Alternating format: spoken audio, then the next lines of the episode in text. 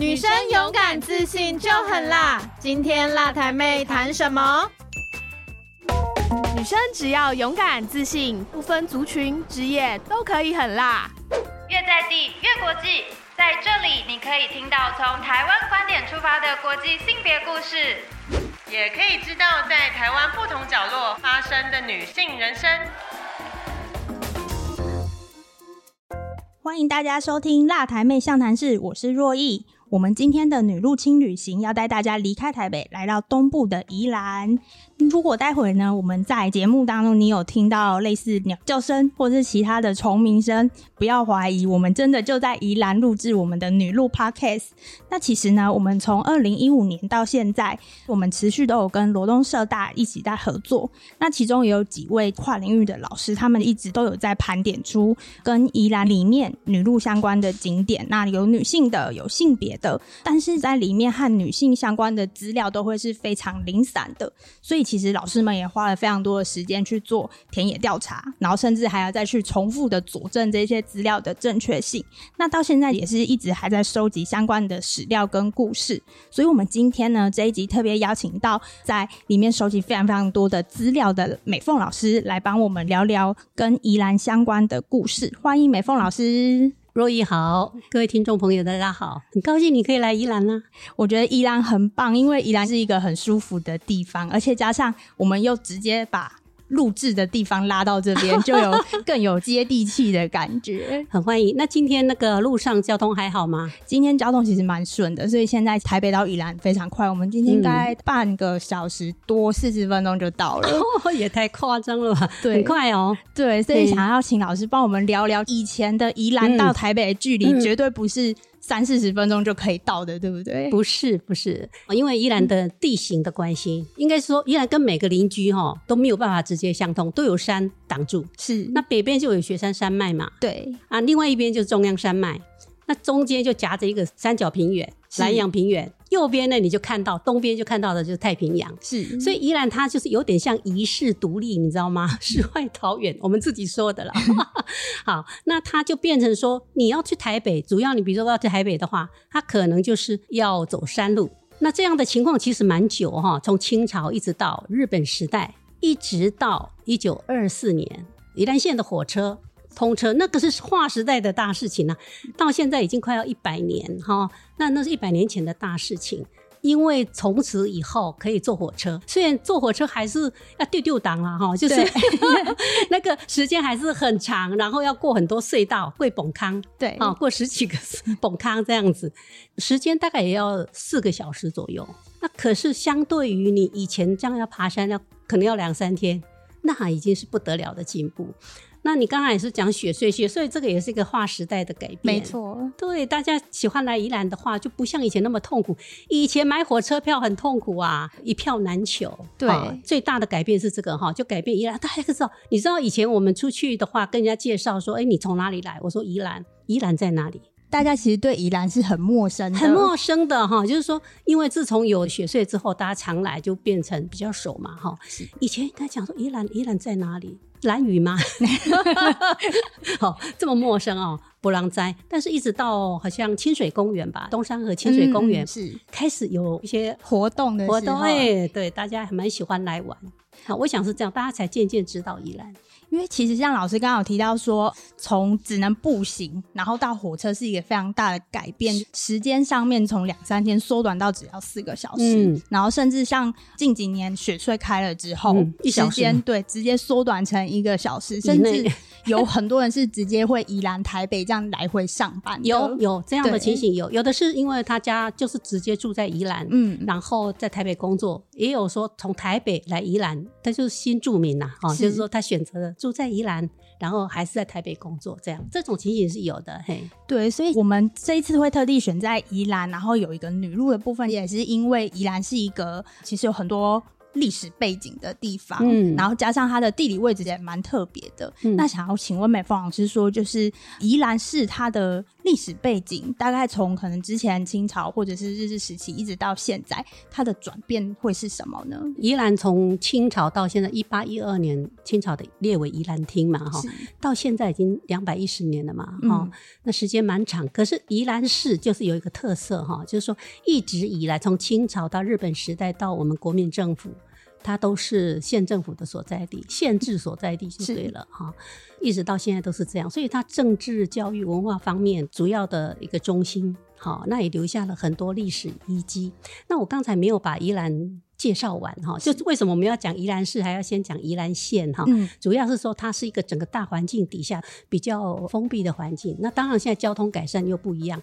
那我要讲说，这个南洋平原上呢。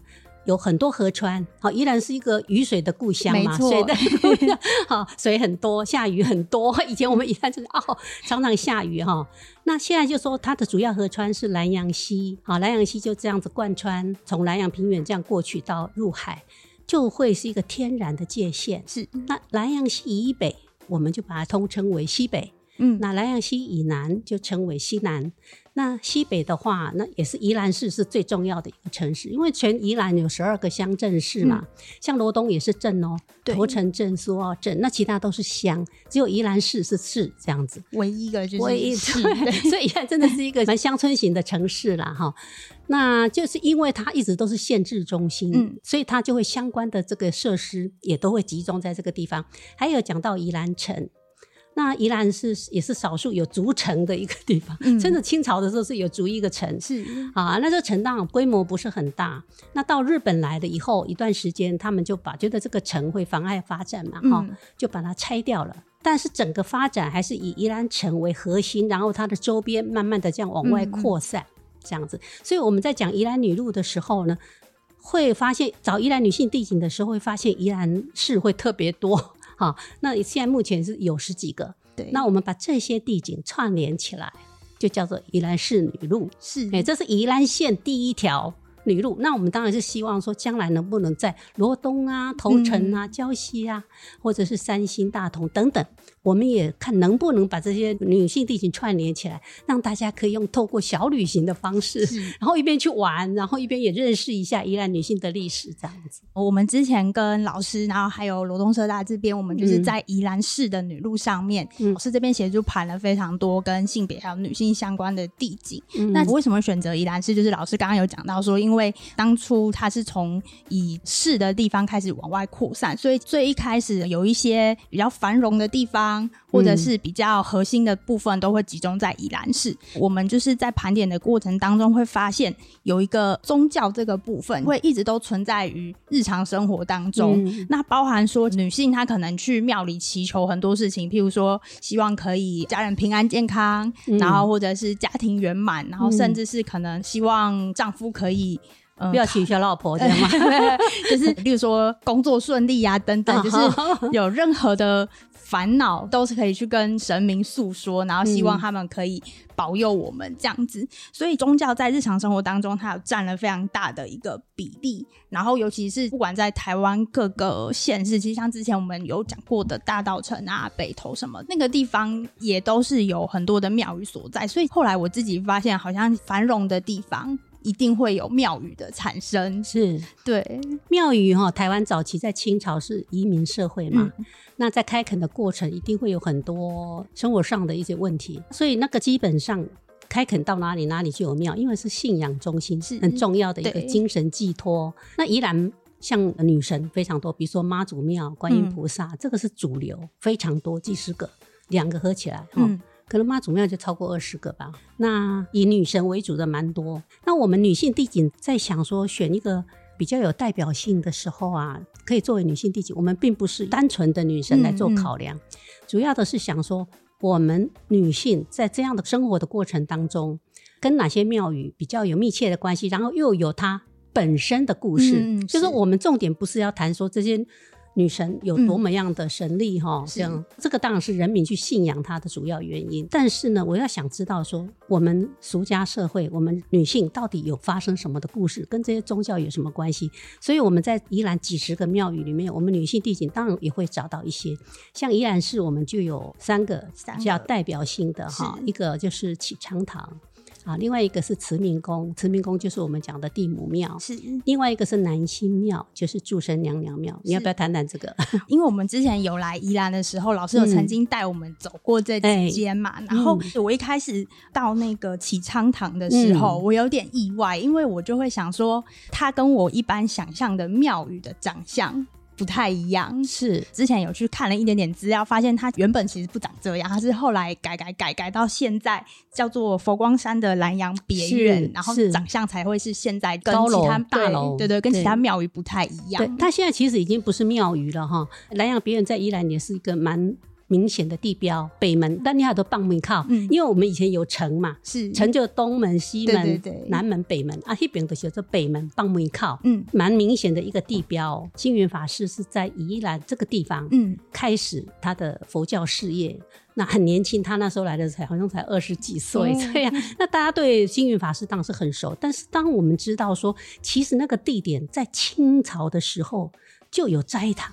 嗯，所以它其实是经过很长时间的演变，就从清朝的时候是斋堂，然后到日本时代的中后期变成雷音寺，到国府时期，民国大概四零年代，它变成念佛会，以至于到后来大家比较知道的是南洋别院这样子。可是你如果问那个八十岁以上的老人家哈，他们就会讲说念佛会，也会讲录音机哦哦。那现在那里面还有一个痕迹哈，就是说。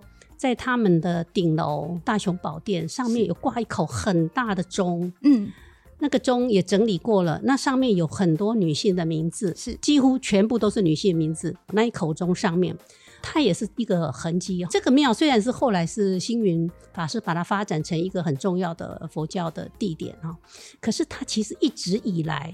都跟女性的生活有密切的关系。我们先说清朝时期，清朝时期启昌堂，它当然是这样。罗东有一个正昌堂，他们是同一个时间。我在这个过程当中，我也是很好奇去了解哦，为什么那个时候会有这样的斋堂哦？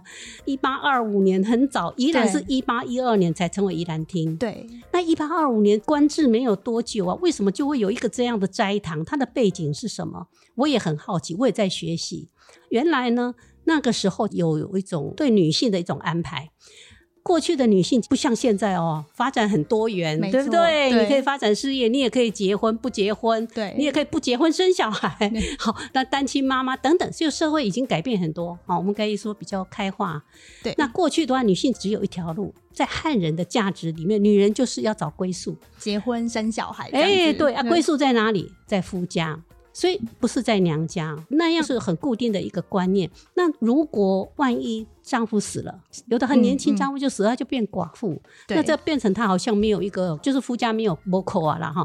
万一他又没有儿子，那像这种类似这样的情形，就是他其实他的家庭功能可能没有办法像一般的女性这样。是啊，有的比如说生意天生残疾。那可能她真的是就是这样会变剩女嘛，对不对？现在讲的剩女，对，好好用现代话讲就这样，不是不尊敬了哈。其实就那时候就变成这样子，然后或者是说刚才讲寡妇啦、残疾啊，种种这种原因，那这些女孩子你还是要帮她有一个可以安顿的地方。对，所以当时比较有钱的士绅呢，就会为这些女性做安排，主要是家族女性。嗯嗯嗯。所以启昌堂是这样这样的背景，那它是属于一种。斋堂性质，咱台语讲菜等啦，啊，啲来店吼夹菜啊、念经啊，好，因为当为家人祈福啦，好，为社会社区平安等等。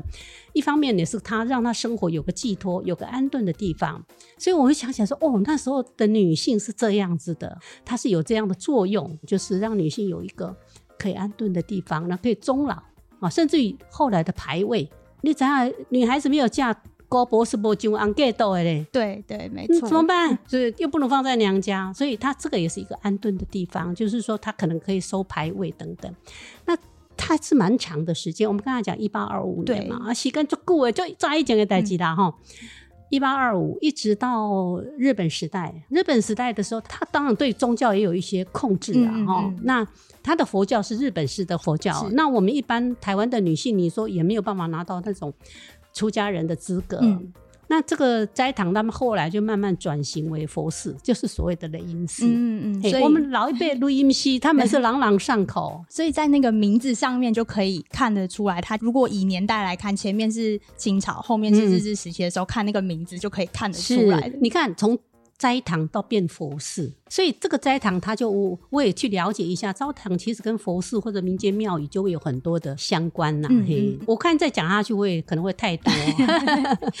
那其他剩下当然就是大家如果有机会到宜兰市来晃晃的话，可以到南洋别院对别院这边亲自看一下。我我我还要提醒一下哈，嗯因为我们在讲女性地景，讲诶无人看得到的物件，嗯因为大家看得到是南洋别院。对对对不过如果你对历史有一点兴趣，或者你对斋堂跟女性有一点兴趣，你可以遥想一下，就是说哦，其实它最早那里是一间平房。嗯啊，它所有从老照片里面你可以看到说啊，过去曾经有女性是这样子的一个安排。我记得里面是有放照片，你说手册吗？还是我们的就是在那个别院里面，是不是？应该是这么讲，它变成星云事业的一个嗯根基在这里，啊他们没有了。我、嗯我稍微问过哈，比星云更早的事情，其实已经没有什么印象了，了可能没有做这个整理。哦哦然后甚至于在大雄宝殿那一口中被放的那么好，一口大钟，可是你问里面的人，不是很清楚这样子。对，就是说这段历史可能就，所以我是觉得我们在做女性地形，也有有一种企图心，想把过去大家不知道的女性历史把它找回来。然后让大家知道曾经有这么一段故事，是的。刚刚除了别院之外，我还记得上一次来的时候，在那个慈明宫，就是老师刚刚提到那个地母庙，我也有惊讶了一下，因为我们那时候下车，然后哎、嗯很像在黄河边的那种感觉，对，想哦，这里居然有一一间就是这么大的庙。对，在嗯这边，所以那时候我也觉得这一间庙蛮特别的。嗯，好，那个若意去过嘛？哈，对。大家现在如果是看开车从台北过来，过了宜兰桥，宜兰桥知道吧？哈，嗯，右转就是黄河路，那没有多远就可以看到一座很大的。对，它蛮很巍峨的，没错，它的门楼很高。对听说了哈，我有访问到后来这个庙改建的土木工程师哈，他施工的施作的，后说，哎，那个庙后来盖那么高，因为地母庙原来是比较一般的哈，嗯一楼的平房，他说那么高，他说。因为那个提防加高了，哦在日本时代，它提防没有那么高，是那提防加很高以后，说，哎，地母就有指示说，哎，这样他看不到河面了，被挡住，了被解，被提防挡住，哎、我觉得听起来蛮有意思的对哈。对，所以那个也是差不多应该二十几年吧哈。那以前是没有那么。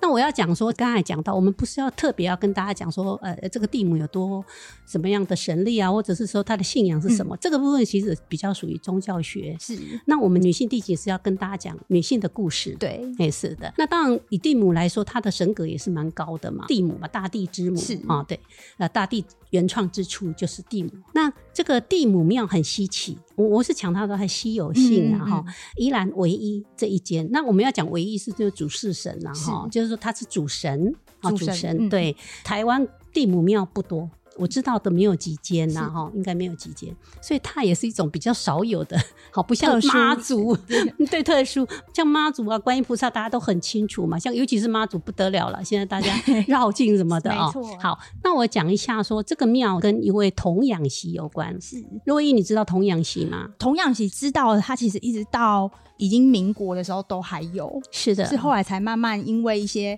可能条例上面的变动啊，或者是嗯社会上面的改变，嗯童养媳的这个习习俗习俗才消。失不见。是是，你知道童养媳台语安那讲？我唔知。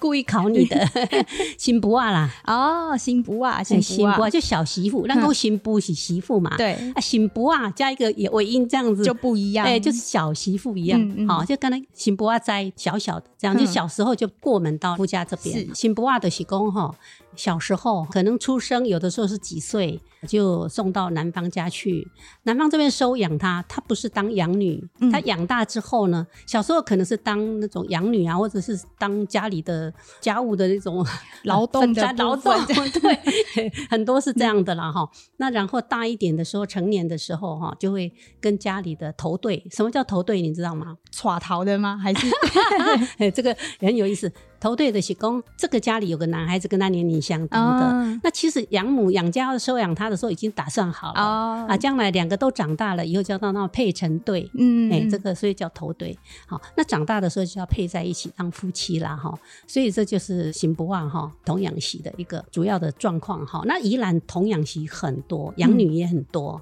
像我妈妈就是行不啊，她每次讲说哦，我行不啊这样子，那我爸爸就会很尴尬，就说啊，你行不啊翁啊，哈，就的意思是说。辛伯阿翁就是说，其实养家对他很好，是像女儿一样这样子，也没有虐待他，对他也很好，这样啊。所以我，我小时候听着觉得，哎，辛伯阿没有什么，因为我觉得我妈妈好像没有被虐待，嗯嗯，感觉她还蛮好的，好像跟听到的不太一样。对，但是说对辛伯阿没有那么认识。嗯那后来知道这个习俗以后，哦，我自己访谈也蛮多辛伯阿这种养女蛮多。那我就要讲这个地母庙跟这个辛伯阿的关系哈，那就是他这个创庙的人是一个新不啊嗯。童养媳，那叫做杨里阿静，是，他是宜兰市的人，他娘家其实蛮好的，嗯嗯，今年地鬼。哈，家境不错，还可以这样。是的，还相当不错哦。但是他们家有好几个女孩，就是从小就送养了，是哦，他就是从小就送到杨家当童养媳。嗯，他长大以后，她就跟她的头对，哈，我们刚才讲就是就成婚的。是可是有一点不幸，好像这个男方早逝还是怎么样。后来她等于说又再嫁第二次，可是你知道吗？女人嫁第二次，好像身价就降低了吧，对不对？对哈对以前尤其就是现在可不一定哦。对好，对不对？好，那就是说，她就变成嫁给一个也死了老婆的人。嗯她死老公，她死老婆，也好像也蛮相配这样。那但是男方有一个男孩子，是所以养家这边非常重视这个小男孩，因为汉人是子嗣传承，对，重男轻女对啊、男生是很重要的，哈，男丁很重要。可是他这个后母难为，你知道吗？对，哦没错，常常不太容易被接受或被怀疑或什么，后母是很辛苦，所以他在这个家呢，也是遭遇到这样种种的困呃难这样子。对，那可能婆婆对她也有一些不是很好的地方，嗯，她也就很辛苦。她自己是生女儿，你知道吗？传统女性生儿子是很重要的。错，她对夫家好像是有贡献这样。那她生了一个女儿，然后又收养了一个养女，两个都是女儿。是所以她自己可能也种种考量，然后后来她就就干脆就吃素，在家里吃素念经，嗯啊这样子，这种就变成在家修佛这样，嗯有点像修行这种概念。对，所以我说宗教对女性很重要。为什么女性会很多依靠宗教？她没有出路，没有其他的资源的时候，她怎么办？所以神明是可以给他依靠，没也许她错可以求神拜佛，对神明给他一些指点，哈，对不对？我觉得他做了一件事情，也是我们很难想象。那时候女性是很少离开夫家的，没错，因为离开家，你这女人是怎样啊？就无依无靠，然后就觉得说，啊，你怎么就离开家里？对，不止无依无靠，你你没有出路，还有别人会想说，那你是想怎样？嗯你为什么不好好当家庭主妇这样子哈？那一个很重要的出路就是宗教，是，所以他就吃素了，不是吗？哈，念经，然后他拜的是地母，嗯，好、拜地母，可是他也有一群姐妹淘。周围也有一些，也同样跟他一样是吃素的，也是诵经的。其中有一个叫程番婆，是本来我以为程番婆这，因为我母在社大上课的时候，我们有个学员提到说，伊的拿骂喜街的地母庙诶，关来创办的啦大家杨里阿锦。我说真的吗？哦，他就把这个故事写下嗯来。他这个阿嬷其实在地母庙时间没有像杨里阿锦这么长。后来我们查到他的严格的确。有这个名字，那杨里阿锦再回到他的身上，就是说，他就把两个女儿带出去，然后自己就独立这样生活，是是不容易啦不啦，容易，对，嗯以前女，尤其像他们都是有缠足的哦。，对，把卡这类代际，女人是很痛苦的哈、没错，就是劳动啊，什么都非常的困难。是很困难，行动很不方便。但是她这样子，因为她会诵经啊，什么样子，后来变成慢慢聚集了一群女性，也跟着她一样。拜地母这样子，嗯所以就慢慢那个神力就越来越好。杨丽阿锦后来就找了在河边，就是我们现在讲嗯嗯宜兰河边嗯那边找到一个小房子，变成有一个独立的空间。不然他以前神佛在哪里？他的小地母庙塑像哈，他们要拜，有时候是寄托在别的庙里面。哦，了解，对，要寄人篱下，嗯嗯嗯有这样的过程。是嘿后来他慢慢的就盖了庙。那这个庙的话，中间他其实最初有十二个，连他十二个女人啊，大家好像考啊，赶快一人一份是啊，多少钱这样子。然后我听说，我有去访问他的杨丽阿锦的家人，说他也会酒回啊，你知道哦酒回啊吗我？知道，以前的民间经济啊，嗯哈、嗯招会这样子，是用这样来慢慢的把盖庙起来对对对。还有一点就是说，杨丽阿锦她一辈子大概几十年，到她过世之前，都是在地母庙这边，就像庙婆一样是哈啊，然后顾这个庙，让这个庙这个越来越庙务越来越蒸蒸日上。她也会跟人家消灾解厄啊，然后寡追避啊，有一些嗯民间习俗这样的，也有人会要给地母做羹啊 哈。喷油漆啊，以前医疗不发达对啦，哈啊，都就是这样啊，让神明帮忙照顾这样子，哦，啊，就慢慢这个庙就越来越兴旺哈。所以他过世之后呢，大家就感念他，哦，就说因为他塑了一个像哈。嗯那也追视他，就是帮他取了一个叫做慧敏这个法号，因为你知道吗？蔡高是在家佛教，对他们其实不是那种出家，也是佛教的一种。是可是他后来我看他的牌位，我给他看一下，他上面是该写沙弥尼，嗯沙弥尼就是等于是也是出家了哈啊，但是是一个初级的，不是比丘尼这样子哦。那那总之就是说，这个庙非常感念他。我们在其他的庙很少看到用这种具体的方式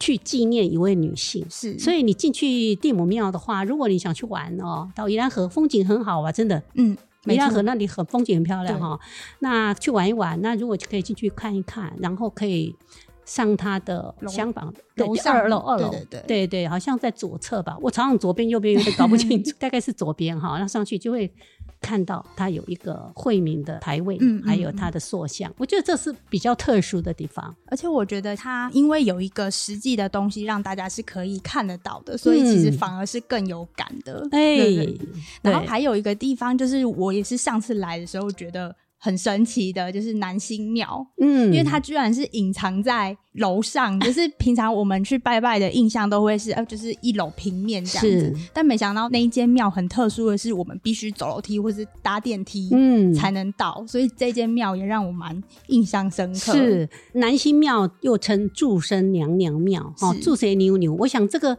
对民间信仰有一点认识的人应该不陌生哈。在很多庙里面，其实它也会变成一个陪侍神，对，因为大家有有需要的，对对对对对，因为它是主持这个生育呀，对哈，那个保胎呀，哈，这样子。这些还有他有一些伯驾，你知道吗？伯驾就是就是祝生娘娘的助手哈，哦她的分身，对对对啊，就现在他有三十六三十六尊伯驾哈。那以前也要拜床母、拜家婆，都是这个意思。那虽然我知道宜兰有个祝生娘娘庙，我其实之前从来没去过。一方面，我对民间信仰有一点不是那么熟。哦，那为了女性地景我才去，哦，我也觉得很惊奇，在那个南管市场的顶楼上有一个这么大的庙，而且你进去你就马上看到它挂的那些灯笼，是，都是写祝生娘娘，对，满满的有没有？对吼然后那个中间的也是写祝生娘娘，很特别。它其实是三个庙合起来，那一边是观音菩萨，另外一边是土地公。嗯，那所以这个庙，因为它主要大家它的神威啊，就是这个祝生娘娘最显赫。对，就显然宜兰民间大家对它非常的强烈的需求，也觉得需要祝生娘娘，所以它的香火鼎盛。虽然它是在市场，因为市场改建的关系，所以它本来是在地面上，哦它没有本来是在人庙地面 对，所以往上升。那我们如果要讲它的历史，刚开始都是一个小庙，它的历史很久哦，将近应该有一百八十年。嗯，也非常长，很久宜兰的历史才不要说宜兰的历史啦，以汉人观点，那早期当然是原住民啦哈。那从清朝来说，就也两百多年而已。那这个庙也将近一百八十年，很久。所以它其实一开始的话是小庙，可是因为日本政府来了以后，因为附近的地啊做其他用途，公园啊等等，所以它就被迁移，一直到差不多一九二一年日本大正时期，就把它迁到南新街。是啊，就是现在的南管市场那里，所以才被叫南新庙。不过那时候也有人说三星庙，嗯，因为它是原来也有跟三星庙合并，所以有三个庙，从那时候就合并在一起了。合并在一起本来还是在南管市场哈，我们现在去的时候，我我有特别请教他们，现在那个庙婆问他说，他原来他也知道那个位置。哦，就是在南管市场的南新街的某一个地方，是我知道是说他可能在那个时候一九几年的时候是在南新街嘛，嗯，然后但好像一直到现在，其实他们都是以女性继承人比较多，对不对？这里也是他这个庙的特色。一方面，她是女神，也是很多女性所依赖的。你要知道，以前医疗不发达，对那很多小孩子不好养，一般都一样了。小孩子小的时候，几个月内都很难养。那怎么啼哭啊，怎么拉肚子啊什么的，很多父母就手足无措，不知道怎么办，对不对？所以就会求神拜佛。嗯然后他有床母嘛，他的伯驾，有的还可以请回家等等。所以他很希望女性继承人对哈，这个也是这个庙的特色哈。其实这个庙，它你在看官方文书上面，负责人都是男性。嗯，可是因为我无意中发现，他们怎么都是女性在管理，是哈、而且都是母传女，嗯那也有人问我说，为什么不传给媳妇啊？这我都唔知，哦 可能也是这种巧合吧。有待考察。你在喜欢做，也许母亲母女有话讲，或者怎么样，或者从小像现在这个李梅雪，她第四代，她是从小就经常在那个庙出入，因为她母亲在那边嘛，所以他们生活上也是常常需要去那个庙那边。其实这个庙婆无意中是变成庙婆，嗯因为庙公常常不在开六，他有时候要出去或者怎么样。嗯嗯嗯那如果有人来要拜拜，要问东问西，那这个庙婆呢，她本来是在隔壁亏干妈店，嗯，啊，她就会帮忙，对不对？帮忙这些信徒。做一做以后，结果哎，蛮上手的。对，后来变成传承给他的女儿。啊，他的女儿之后又在，就变成有点形成惯例了，这样。所以这我觉得在这个庙宇里面，它好像也是一个特色。另外，这个庙前面也有一个碑，很少人发现。嗯它其实一九二一年我们刚才讲的三个庙合并的时候，他们有勒一个碑，这也是这个庙历史的一个很好的见证哈。那当然，这个碑他们也保存好。那但是一般人去庙不会注意到这个，好、嗯嗯嗯一个长方形的碑，上面有很多名字哈，对那些名都是跟这个庙当时改建有关，捐款啦，主要是捐题碑啦，就捐款。那当然大里面他们都是有名的人物是啊，地方上的士绅。可是如果你要仔细看，里面也有七个是女性。这个也我们看到说，女性其实，在宗教事务上，如果她有能力的话，嗯她也是会参与的，没错也有捐款，好是这样子。那我们今天就是跟美凤老师简单聊了三个很特别，例如说她可能是地理位置很特别，然后或者是因为童养媳，嗯或者像包括最后一间男性庙有讲到的是在女性继承的这个部分，嗯其实都是非常特殊的。如果大家就是有到宜兰的话，有机会也可以到这三个点来看看。那我们下一集呢，一样会继续在宜兰，我们就下一集再见喽，拜拜。拜拜。